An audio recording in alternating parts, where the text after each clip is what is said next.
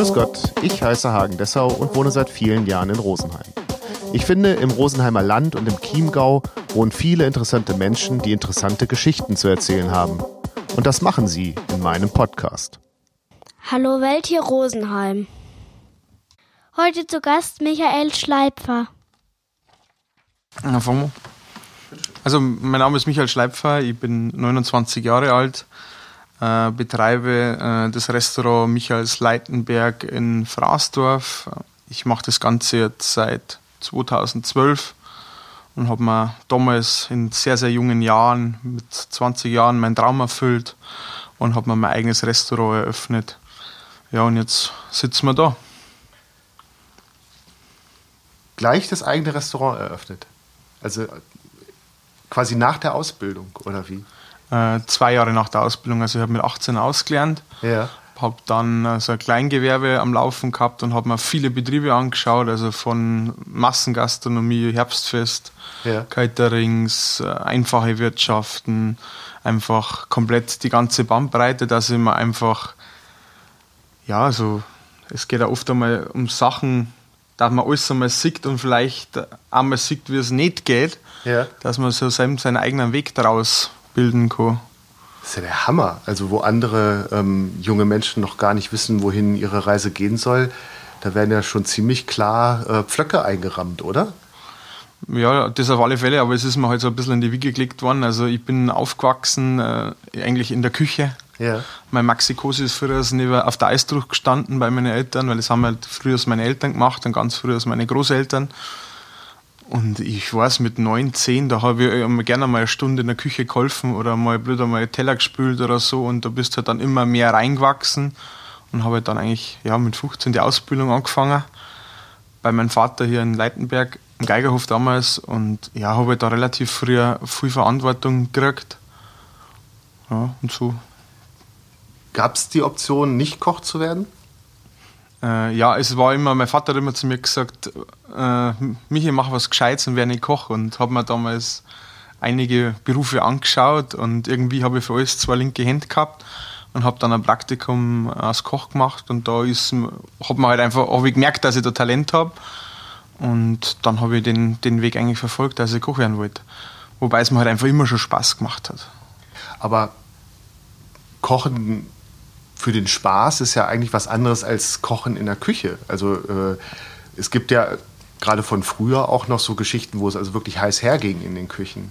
Ja, das habe ich selber damals auch noch erlebt, äh, aber es, wenn, wenn man das einmal ein bisschen erlebt hat, dann entwickelt man seinen ein, eigenen Weg, wie man einfach einen Betrieb leiten kann, dass das familiär ist, aber andererseits, wenn man, wenn man umschlagt, dass jeder weiß, so, jetzt geht's los, jetzt geben wir Gas, jetzt ist vorbei mit dem Spaß, wir schauen, dass wir unsere Bestleistung abrufen und wenn wieder alles vorbei ist, dann haben wir alles wieder, ist wieder Familie. Das ist mir sehr wichtig und das funktioniert eigentlich sehr gut. Und du kochst ja Fine Dining. Wann gab, gab es diesen Punkt, dass man eben nicht, ähm, ich sage jetzt mal, Standardküche kocht, so was man so mit Bayern verbindet, sondern dass man für sich die Entscheidung trifft, ich möchte gerne ähm, andere Küche kochen? Ja, da sind wir bei dem Weg äh, zu, zu, zu kochen oder in einem Betrieb zum Kochen. Äh, mir ist halt einfach, ich liebe die Gourmetküche, ich liebe die Sternegastronomie, die absolute High-End-Küche. Das ist einfach, da, da fühle ich mich beim Essen schon wohl und, und das ist halt einfach, da kann ich mich aus, ausleben auf dem Teller. Ich mache nur noch das, was ich will.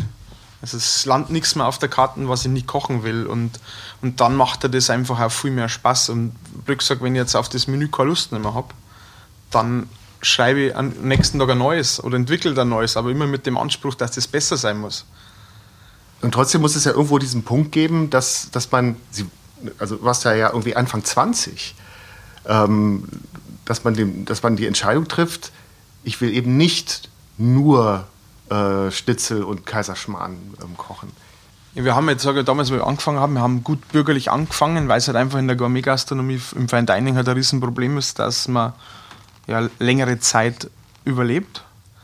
Deswegen haben wir langsam angefangen, gut bürgerlich und haben uns halt immer so Stufe für Stufe hochgearbeitet, dass halt auch, dass man viele Stammgäste von Anfang an mit nach oben zieht, weil mittlerweile ist die Küche halt schon so sehr komplex, das muss man verstehen.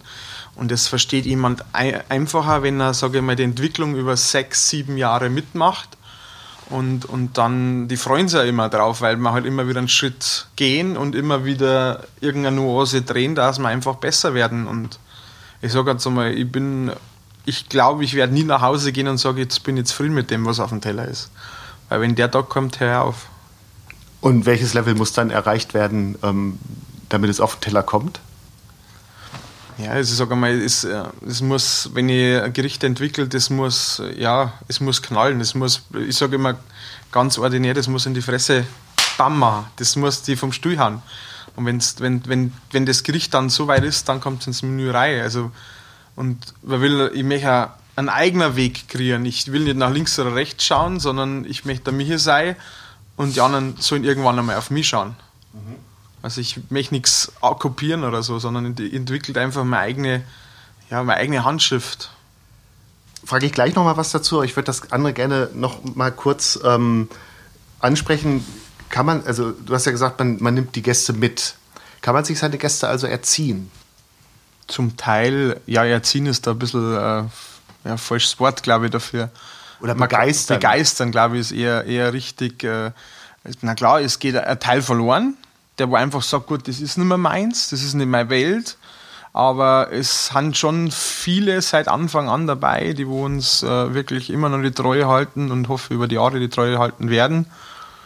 Und, ja, ja wie, wie macht man das? Also wenn du sagst, am Anfang ist gutbürgerliche Küche ähm, hier äh, serviert worden. Und ähm, was war dann quasi der erste Schritt, dass man was anderes gemacht hat? Also wie kann man sich das vorstellen? Ja, wir haben halt dann einfach, sagen wir, angefangen mit kleinen Menüs, mit Drei-Gänge-Menüs, mit Vier-Gänge-Menüs, haben halt einfach dann versucht, auch leichter zu kochen, also weg von der fetten Küche, weniger Butter, weniger Sahne, dann natürlich auch keine, äh, kein Schwein mehr, also nur äh, mehr auf die Nachhaltigkeit zum Setzen und dann geht halt einfach der Weg nach oben, weil die Qualität steigt auf dem Teller, der, das, der Anspruch aufs Handwerk steigt und somit steigt natürlich auch der Preis. Ja. Und unser Erlebnis steigt natürlich damit auch. Und, ja. Also, dass dann die Gäste sehen, es muss nicht immer ein vollgepackter Teller sein, sondern genau. es reichen auch drei von so kleineren. Und ähm, du hast es jetzt gerade schon angesprochen, wie entwickelt man denn ein Gericht? Also, wo ist der Startpunkt? Der Startpunkt, der ist bei mir immer ganz komisch, das sind so Einfälle, also teilweise wirklich, wenn ich auf Nacht ins Bett gehe oder ich wache dann einmal auf und denke, ja, jetzt kannst du mal, so wie jetzt, jetzt ein aktuelles Gericht von mir, ich wollte das mit Sauerkraut machen. Sauerkraut ist also eigentlich so ganz ein, so ein banales Produkt, was einfach aus der gutbürgerlichen Küche kommt und, und eigentlich in der, im Fine Dining Segment eigentlich fast nicht eingesetzt wird. Und habe mir da lang Gedanken gemacht, wie kann ich das, das, also das Sauerkraut so einsetzen, dass es zu meiner Handschrift passt. Und das habe ich dann, das fängt irgendwann einmal an im Kopf, die Idee, und irgendwann 14 Tage, vier Wochen später kommt da eine Idee dazu, mit was passt es, was können wir da machen, ach, was ist saisonell, was ist gerade am Markt und, und dann entstehen einfach so die Gerichte. Man probiert es natürlich dann auch, ob es funktioniert, weil, es ja doch mittlerweile, ja, ich versuche wenig Komponenten auf dem Teller zu haben, aber die, wo halt einfach funktionieren. Und das ist halt eigentlich das Schwierigste, mit wenig auszukommen. Viel kann man immer auf dem Teller backen, aber wenig ist schwer. Und wie ist das dann, wenn man mal beim, bei dem ähm, Sauerkraut bleibt? Das hat ja auch so was leicht Muffiges. Also wie, wie begegnet man ähm, so diesem Geschmacks, dieser Geschmacksnuance? Ja, in dem Sinne ist es ja fermentiert, was ja eigentlich momentan wieder komplett der Trend ist. Es hat ja diese Säurenoten, diese Fermentationsnoten hat eigentlich ein, ein, ein, ein, Umami, also da haben wir wieder beim fünften Geschmackssinn, was ich, äh, mit dem wo ich sehr gern spiele. Bloß es darf halt nicht so plump sein. Also wie ich röste es ewig im Ofen ab, dass es so richtig dunkel wird. Also das fermentierte Sauerkraut. Genau, das fermentierte Sauerkraut und macht dann einen Ansatz, also aus der japanischen, also einer japanischen Brühe, also aus einem Dashi mit Algen und äh, Thunfischflocken gebe dann das geröstete Sauerkraut hinzu, gebe einen entsafteten Sauerkraut hinzu. Äh, dann kommt geröstetes Rindermark dazu, mit dem, wo man das einfach, die Rindermarkknochen, mit dem, wo wir es kochen. Danach brechen wir das Rindermark aus reduzieren den vor komplett runter, einen kleinen Schuss Sahne und dann wird das Ganze eben mit dem Rindermark gebunden. Und das ist natürlich so eine richtig säme, vollmundige Soße, was natürlich jetzt auch zum Wetter passt. Und dadurch, dass es jetzt schon relativ schwer ist, machen wir dazu Jakobsmuschel, eine getauchte, die wo wir einfach nur ganz, nur ganz scharf anrösten. Dann kriegen wir diese nussigen Aromen dazu. Dann habe ich äh, aus Hühnerhaut gepufft, also so ein Crunch, also knusprige Hühnerhaut. Das ist auch wieder so dieses, so wie man Umami entfachen kann. Und dann haben wir einfach nur eingelegt äh, Weißkraut gemacht, auch anfermentiert mit Yuzu, mit einer japanischen Zitrone. Und somit habe ich das Sauerkraut mit meiner Handschrift geschrieben. Wie es zu mir passt, wie es zu meinem Restaurant passt und wie es von der Aromenwelt meine Welt ist. Und wie kommt man darauf? Also ist das alles ein ganz theoretischer Prozess, weil man schon aus der Erfahrung heraus so Schubladen aufmachen kann? Ähm, und, und, ich weiß, wenn ich das und das zubereite, dann könnten folgenden drei Dinge dazu passen? Oder ist das auch viel ähm, ausprobieren und wegwerfen? Ähm, na, da habe ich Gott sei Dank eine Gabe, dass ich das äh, gleich eigentlich immer relativ gut hinkriege. Es sind oft nur Feinheiten, was man irgendwie drehen muss. Aber ja, das ist einfach, das ist, ich sage mal, das ist eine Gabe, entweder du hast das oder hast das nicht. Das ist wie beim Fußballprofi. Entweder du kannst das oder du kannst das nicht. Also bis zu einem gewissen Grad kann ich Kochen erlernen. Und dann ist vorbei. Und dann muss ich mir die Frage stellen, kann ich diesen nächsten Schritt gehen? Und also äh, du hast jetzt schon öfter von deiner Handschrift äh, gesprochen. Ähm, also Umami spielt eine große Rolle, ähm, auf verschiedenen Wegen das Ganze zu kreieren. Ähm, dann ist aber auch äh, Rind, also asiatische Küche, Rind, denke ich natürlich sofort an, an Bayern, äh, an, die, an das glückliche Rind auf der, auf der Almwiese. Wie würdest du deine Handschrift ähm, umschreiben? Also ich sage mal, mein, was mir ganz wichtig ist, also dass wir einen japanischen Akzent haben, weil die Japaner haben ein produktbezogensten, die sind die absolute Perfektionisten.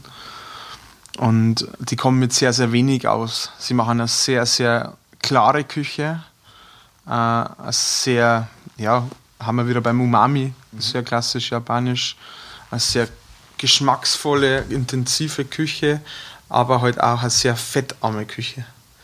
Ich sage, die klassische französische Küche mit viel Butter, mit viel Sahne, mit viel Kohlenhydrate.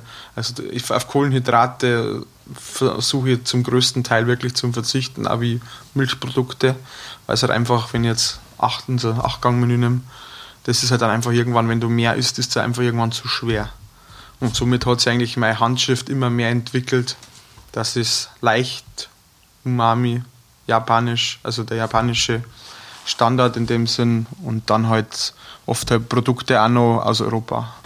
Und äh, wo kommt diese Japan-Affinität her? Ähm, reist man dorthin und lernt dort oder, oder wie, wie ähm, merkt man für sich auch, dass eben die japanische Küche äh, das ist, was man eher machen möchte als die französische?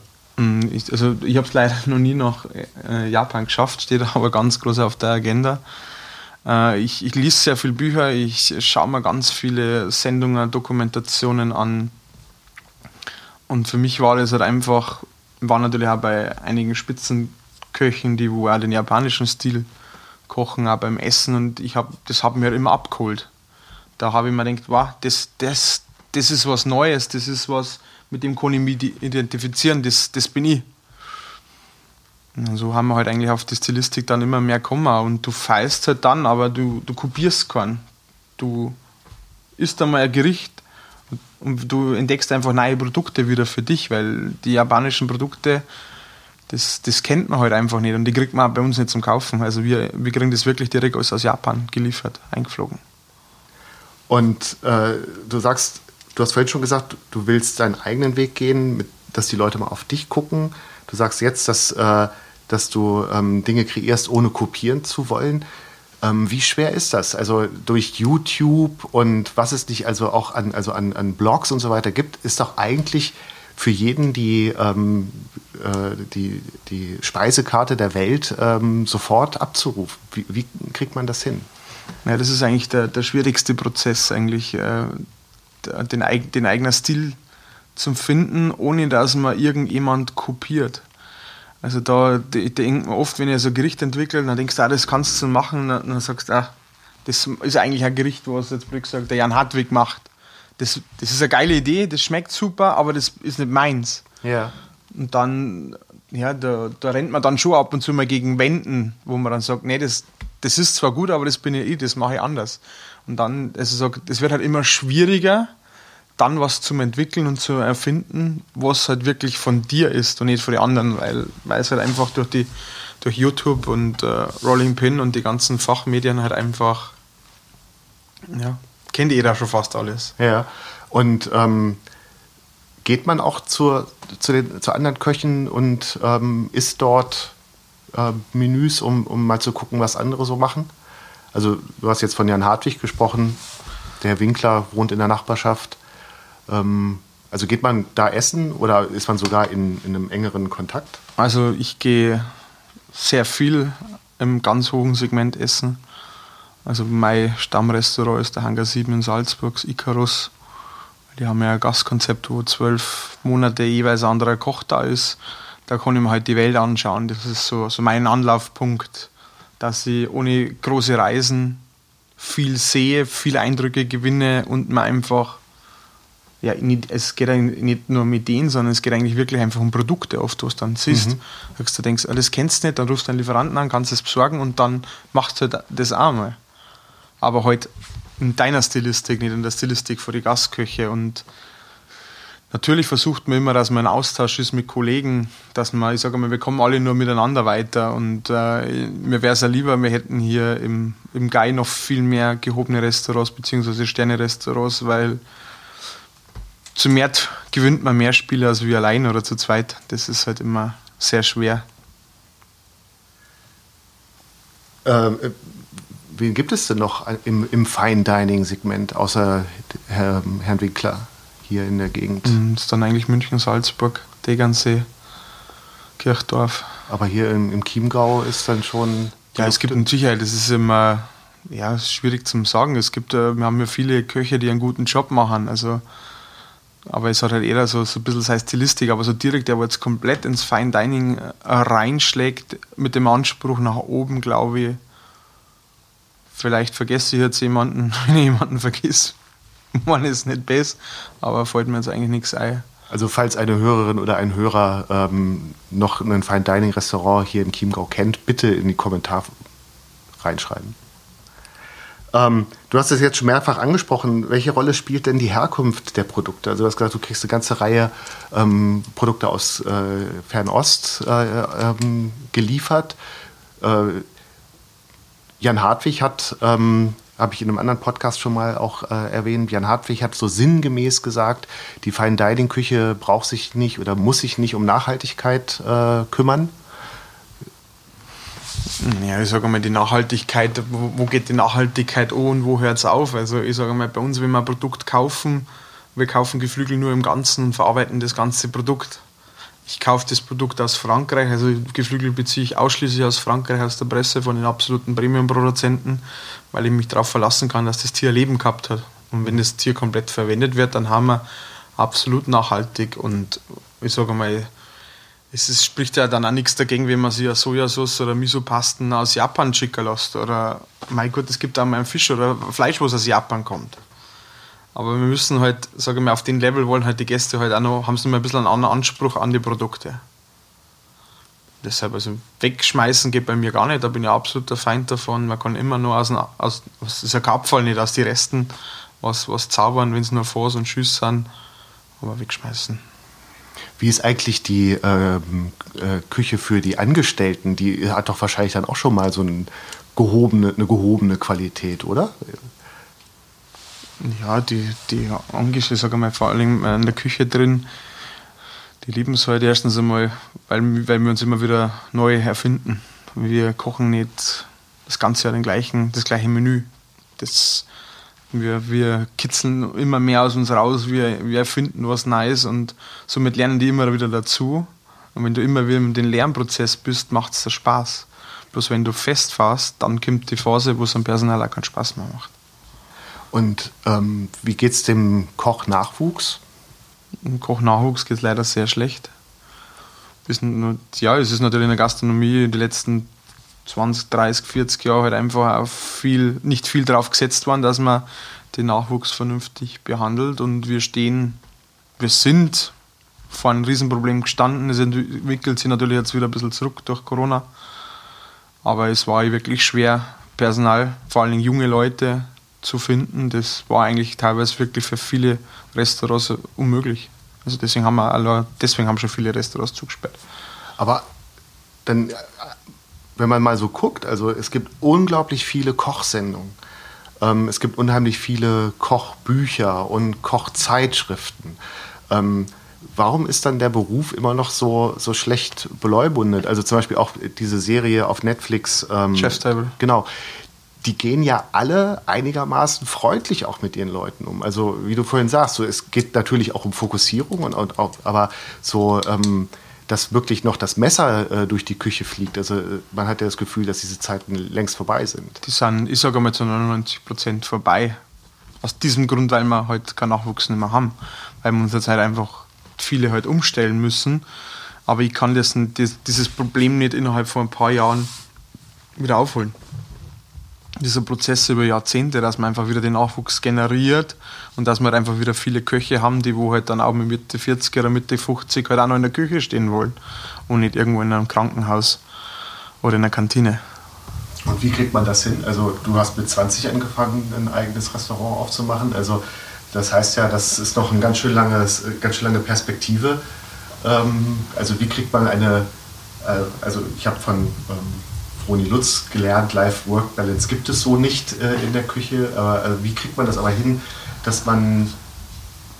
Also Work-Life-Balance gibt es in der Küche schon.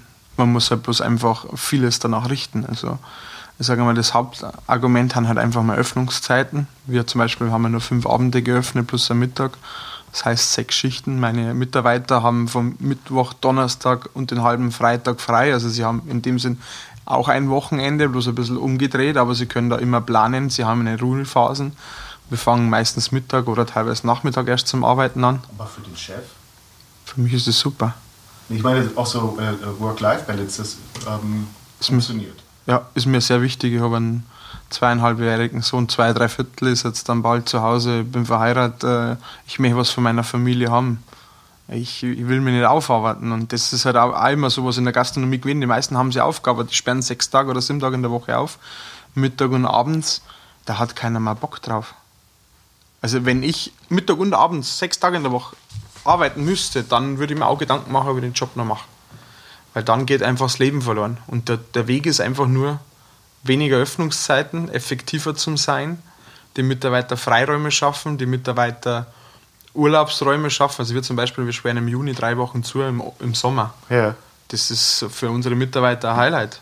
Das ist zu einer Zeit, da wo sie auch was unternehmen können, was, was erleben können und nicht irgendwo im Winter, wo jeder sich sagt, was mache ich jetzt drei Wochen.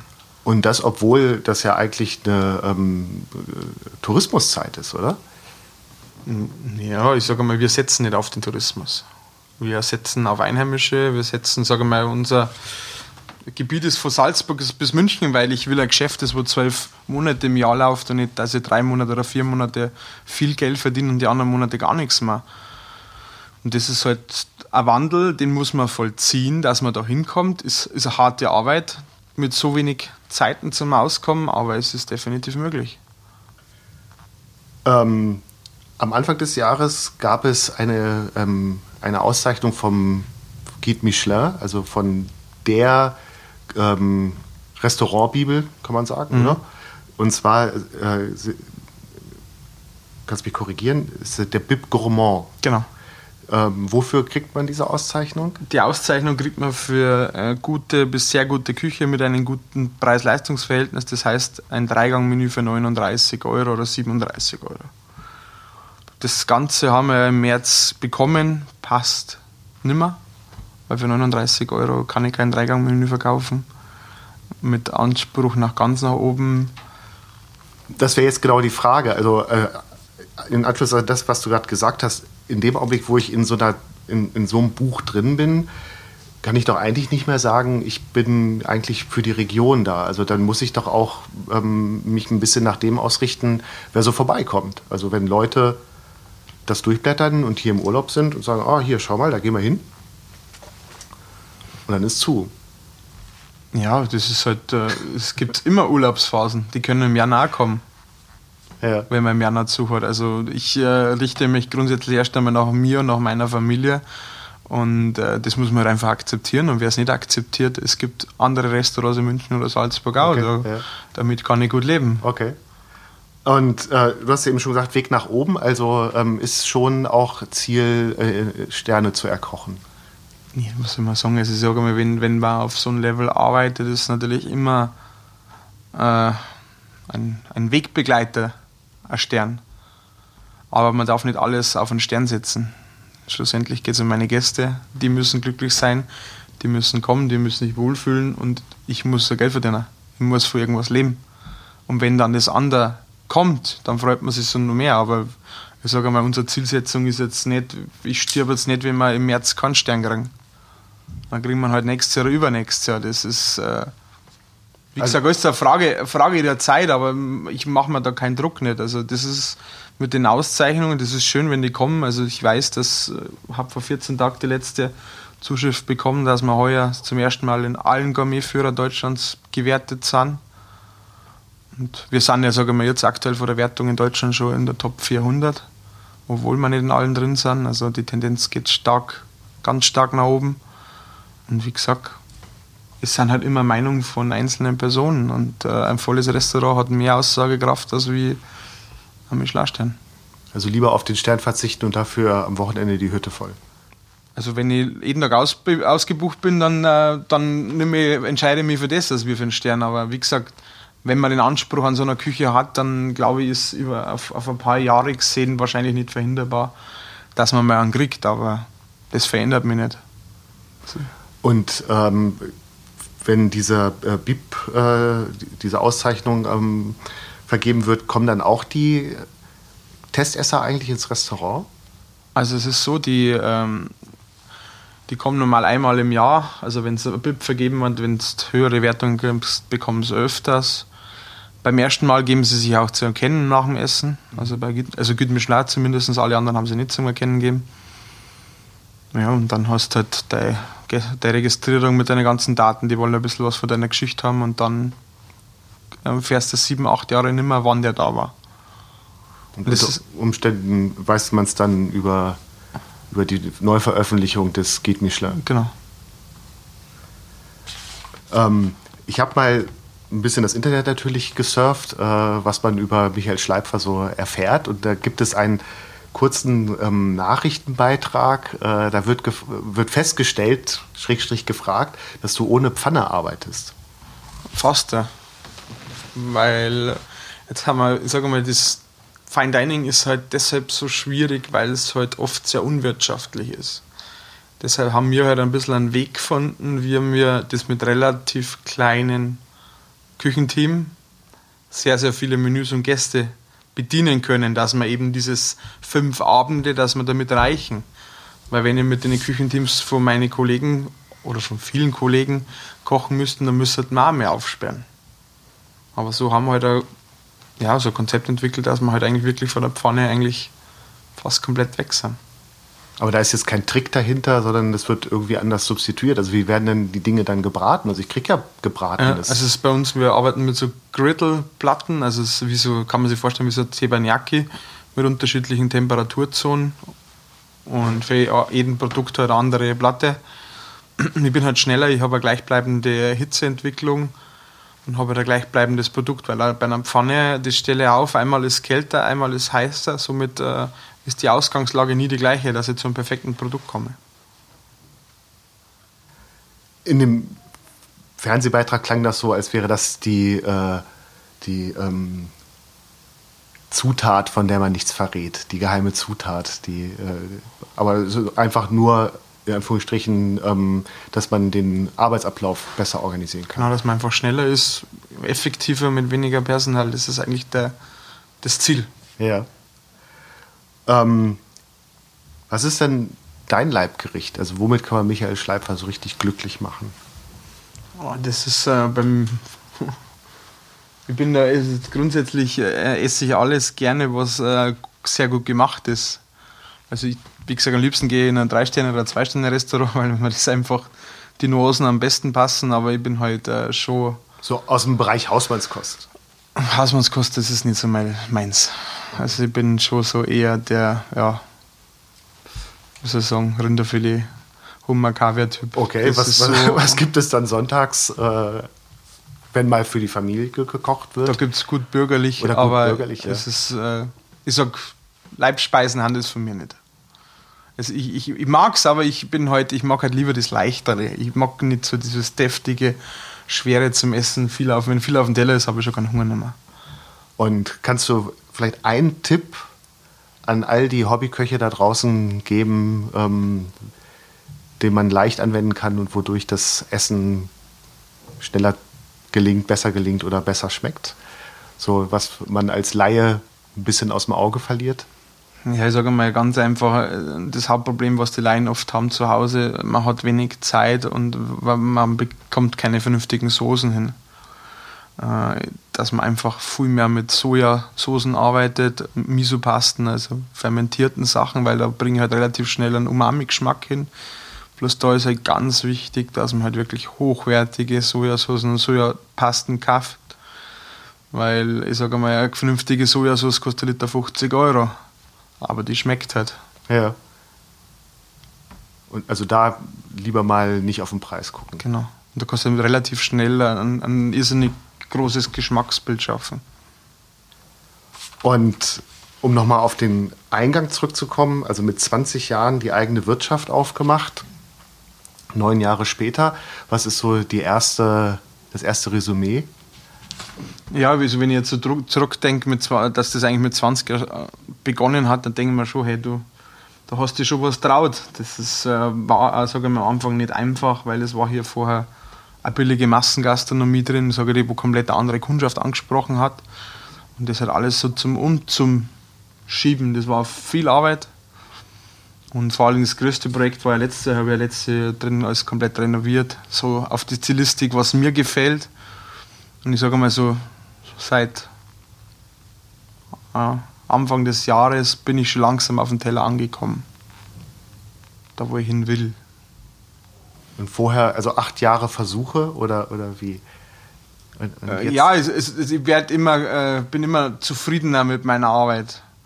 Ich bin halt äh, ja, ein Perfektionist und wenn nur das Kleinste nicht passt, dann zum Beispiel, ich bin äh, Sternzeichen Krebs. Also, äh, eines der größten Vorbilder ist natürlich immer Eckhard Witzigmann. Eckhard Witzigmann hat einen Tag vor mir Geburtstag und der hat ja auch eine Biografie geschrieben. Und wenn du das liest, dann kennst kennst mich zum Teil auch.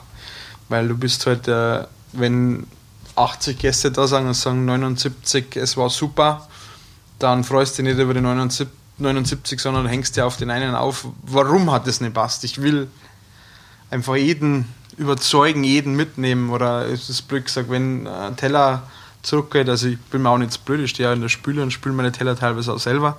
Und da ist irgendwas drauf auf dem Teller, dann, dann was, was ist da, was passt da nicht? Das ist halt einfach, ja, der Perfektionist in mir und das ist schwer, das oft zu, dass man wirklich rausgeht und sagt, ja, heute war jetzt Frieden.